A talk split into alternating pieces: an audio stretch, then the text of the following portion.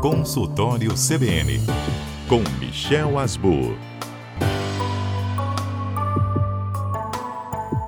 Consultório CBN desta segunda, a gente fala sobre, ó, a do chuva deu uma trégua, mas o que pode acontecer com a nossa saúde a partir de agora, né? Do que, que a gente está mais suscetível, mais vulnerável. Doutor Michel, bom dia. Bom dia, Fernanda. Bom dia, ouvintes. Nós estamos mais vulneráveis às coisas contaminadas, né? Isso aí. Você imagina uma casa que recebeu água da enchente, da, dos rios, dos córregos, é, dos animais que estavam no quintal, etc. E estão agora fazendo a limpeza, o rescaldo. E isso é tudo contaminado. E aí que vem aparecer as doenças.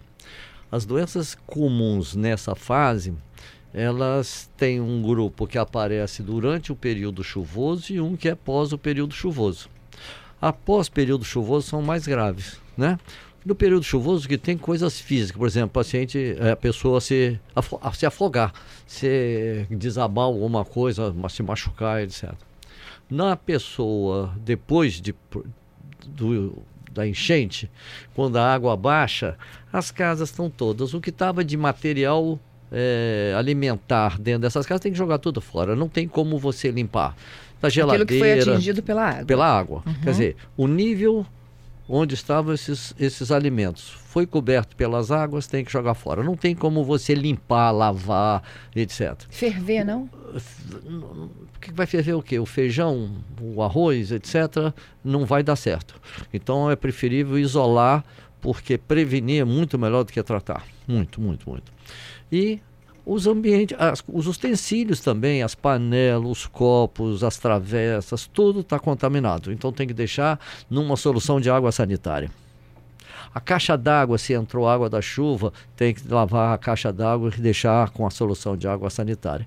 E essas lavagens com a água sanitária, elas são diferentes na concentração da quantidade de água sanitária para tantos litros d'água. Né? Então, para lavar as coisas de casa, você prepara, depois que você lava normalmente os utensílios, prepara uma bacia, bota lá água. Para cada copo de água sanitária, você completa para um litro d'água. Então, 800 de água e mais um copo de 200 e deixa pelo menos meia hora, uma hora. Agindo. É, dentro da. De, bebo depois de você ter lavado com água, sabão e etc. Então, a limpeza final é com a água sanitária. Beber água, etc., uma quantidade de água sanitária que você compra em farmácia, os vidrinhos, com a quantidade de água sanitária para um litro d'água. Aí a água deve ser fervida previamente, vai botar água sanitária numa água fervida previamente, principalmente nos locais e que são os piores, para que a gente sabe que vai dar mais problema, os lugares em que não tem é, esgoto, que tem rato. O rato elimina pela urina a leptospira. E a leptospira é uma doença sistêmica, porque ela comete o sistema nervoso central, ela comete pulmão, ela comete os rins, ela comete o aparelho digestivo. No pulmão, ela, ela leva a um quadro de, às vezes, hemorragia pulmonar que é fatal. A pessoa começa, em vez de respirar ar que entra e sai, ele começa a vomitar expelir sangue pelo aparelho respiratório e morre de insucesso respiratório porque está inundado de sangue os seus pulmões. No insucesso, na, esse paciente pode determinar o aparecimento que está contaminado pela leptospira de uma insuficiência renal, com uma característica da maioria dos casos da insuficiência renal o rim não está funcionando, mas ele está urinando. Então, o diagnóstico é feito às vezes tardiamente, porque a primeira coisa que a gente pensa em insuficiência renal é a pessoa não urinar. E essa pessoa com leptospirose às vezes está urinando. Quando a, o, a, quantidade de leptospira que pegou esse paciente, essa pessoa, é muito grande, aí ele pode ficar também sem urinar. Mas o início é uma insuficiência renal que a gente chama com diurese e fica um pouco mais difícil. Então você tem a leptospira, você tem a hepatite A, que aparece depois que parece que as coisas se acalmaram e o indivíduo aparece ictérico, as fezes claras, que a gente no passado dizia massa de vidraceiro, porque era um bege, a cor das fezes é aquilo, e uma urina muito escura. A característica dessa urina escura, e outras causas existem que levam a urina a ficar escura, é que se você pegar essa urina e sacudir, vai formar espuma, e essa espuma é da mesma cor da urina. Enquanto que outras causas de urina escura, seja ela qual for, Você sacode a urina, forma espuma, mas a, a espuma é branca. Então, urina escura, que se você balança, ela forma espuma e que a espuma é da mesma cor da urina, é icterícia. A pessoa está com fígado ruim e está eliminando o pigmento biliar e a urina fica dessa maneira. A hepatite A pode ser evitada se a gente se vacina previamente. É a hepatite que tem, é uma hepatite que tem vacina contra ela. Segundo, ela na grande maioria das vezes é uma hepatite bem clara, é, é fácil de curar, é um repouso, etc. Mas quando ela complica, ela às vezes é mortal. A gente fala sobre as doenças que chegam depois desse período de muitas chuvas. A primeira orientação do Tom Michel, se você teve água, né? É, contaminada da rua ou do quintal da sua casa, que ela tem invadido, comprometido, por exemplo, geladeira, armários onde estão os mantimentos, alimentos, você precisa de descartá-los. Ele disse: olha, mais vale a prevenção do que depois o tratamento. É, Dr. Michel fala de doenças que chegam e não é com um ou dois dias depois da chuva, como as hepatites, não é isso? Elas se manifestam a médio prazo. A médio prazo. Então, vai depois de 14 dias da, da das enchentes, duas semanas, a pessoa acorda pela manhã, indisposto, cansado, vai urinar de manhã cedo, a urina está escura. Quando vai evacuar, as fezes estão claras. Então, alguém olha e assim, você está amarelo, está ictérico. E quando urina, tem uma característica própria para saber que é icterícia. É que sacode, bota num, num recipiente e sacode essa urina, a espuma vai ser da mesma cor da urina. Enquanto que outras causas de urina escura, quando você sacode a urina, a espuma é branca. Então a gente já sabe que está ictéria. Hepatite A aconteceu com essa pessoa porque não tomou a vacina contra a hepatite A que existe e faz parte do calendário e todos nós brasileiros temos que tomar essas vacinas para nos proteger. É a transmissão que a pessoa pega hepatite por alimento contaminado. Qualquer coisinha que tem o vírus da hepatite da, contamina e esse paciente vai ter, depois de duas semanas, vai aparecer lesão hepática com essas características. A segunda, a mais frequente, que chama mais atenção por dar manifestações bem importantes, é a leptospirose. Vamos repetir que a leptospirose é uma bactéria, leptospira, que tem uma característica muito grande. A pessoa é contaminada por alimentos também, ah, desculpa, é contaminado pela entrada pela pele uhum. da leptospira, que estava no criador da leptospira, da bactéria, é a urina do rato. Então, o, essa urina penetra por uma, so, uma solução de continuidade da pele, por mucosa, e ele então vai acordar de manhã cedo cansado exausto, como se estivesse vindo de uma atividade física enorme.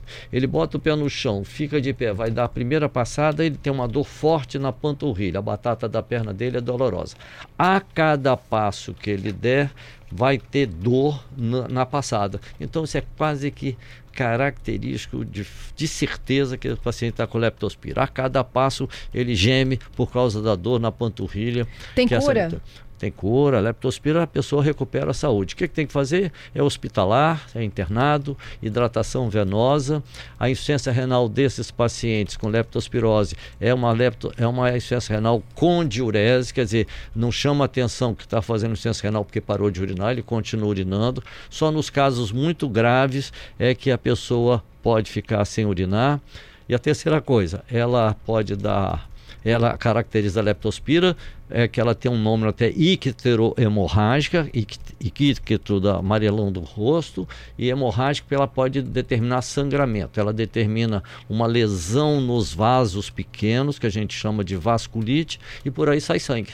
E esse sangue pode dar sangue no cérebro, acidente vascular cerebral hemorrágico. Pode dar no pulmão, ele começa a ter perda de sangue pelo pulmão. Ele respira mal porque o pulmão está encharcado e é a forma mais grave, a leptospira no cérebro e a leptospira é, nos pulmões. Então a gente tem que ter com a leptospira muito cuidado e é prevenido por condições de higiene. Não tem que beber água contaminada e não tem que andar onde pode ter água contaminada pela urina do rato. Isso vale é um até para as crianças, né, pra doutor Michel? Mundo. Porque as crianças vão brincar nessa água de lama, pois de é, né? chuva, né? né? E pode ter contaminação Quem ali. é que não tem uma criança em casa que sai à rua para ficar pulando na poça d'água? Todo mundo tem. Nós já fizemos isso, né? Então é, um problema sério mesmo. Essas são as duas principais. Pode ter ainda febre tifoide, que é uma manifestação de febre alta e vômito e diarreia. A febre tifoide tem uma característica que o primeiro exame de sangue que faz, que se pede, é um, é um, é um exame de sangue de uma infecção por um tipo de bactéria e não é a típica infecção no hemograma da infecção por febre tifoide que aparece só depois de três semanas, que aí é bem característica. Então tem que ter esse cuidado. E tem que ter um cuidado enorme, porque se faz o diagnóstico precoce, faz o antibiótico que leva à cura, se você der uma dose de antibiótico muito grande, você acaba com, com, a, com a salmonela, que é o que é a bactéria da febre tifoide, e libera tanta salmonela morta que dá uma reação de, dessa quantidade enorme de febre tifoide, a pessoa faz uma reação alérgica grave e que a gente tem que ter cuidado. Então o médico vai tratar a febre tifoide, ele tem que tratar com cuidado, porque quando ele a febre tifoide, a salmonela morre, libera substâncias que são tóxicas para o organismo e pode ter um, um, quadro infeccioso importante pela morte dessas bactérias. A, a, a outra coisa é malária. Não é muito habitual aqui, nós não temos, mas ela acontece nesse período chuvoso. A dengue está com vai ter um, um, campo propício, tempo quente, úmido e o mosquito crescendo mais e no período do final da manhã, no começo da tarde, as picadas pelo famoso Aedes aegypti leva a transmite a dengue e é daqui uns meses mais ou menos nós vamos estar com um aumento do número de dengue aí.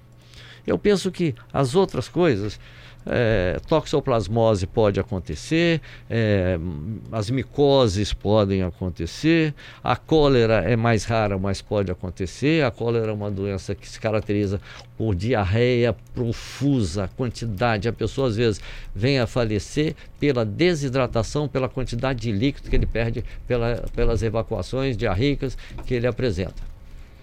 Essas são as mais graves, né, doutor? São as mais comuns e que nós temos que prestar atenção. Lembrar sempre que quando parou de chover é quando a gente vai começar a ter maiores problemas. Os, o, enquanto da chuva, o problema maior é a pessoa apresentar é, desabamento, é, destruir a casa, acidente, etc. Depois aparecem as doenças. Queria agradecer aí os alertas, as orientações e como proceder. Depois da chuva, chega o sol, mas a gente não pode ficar desatento a sintomas que podem levar a doenças graves. Perfeitamente. Muito obrigada e até a próxima segunda. Bom dia. Boa semana para todo mundo.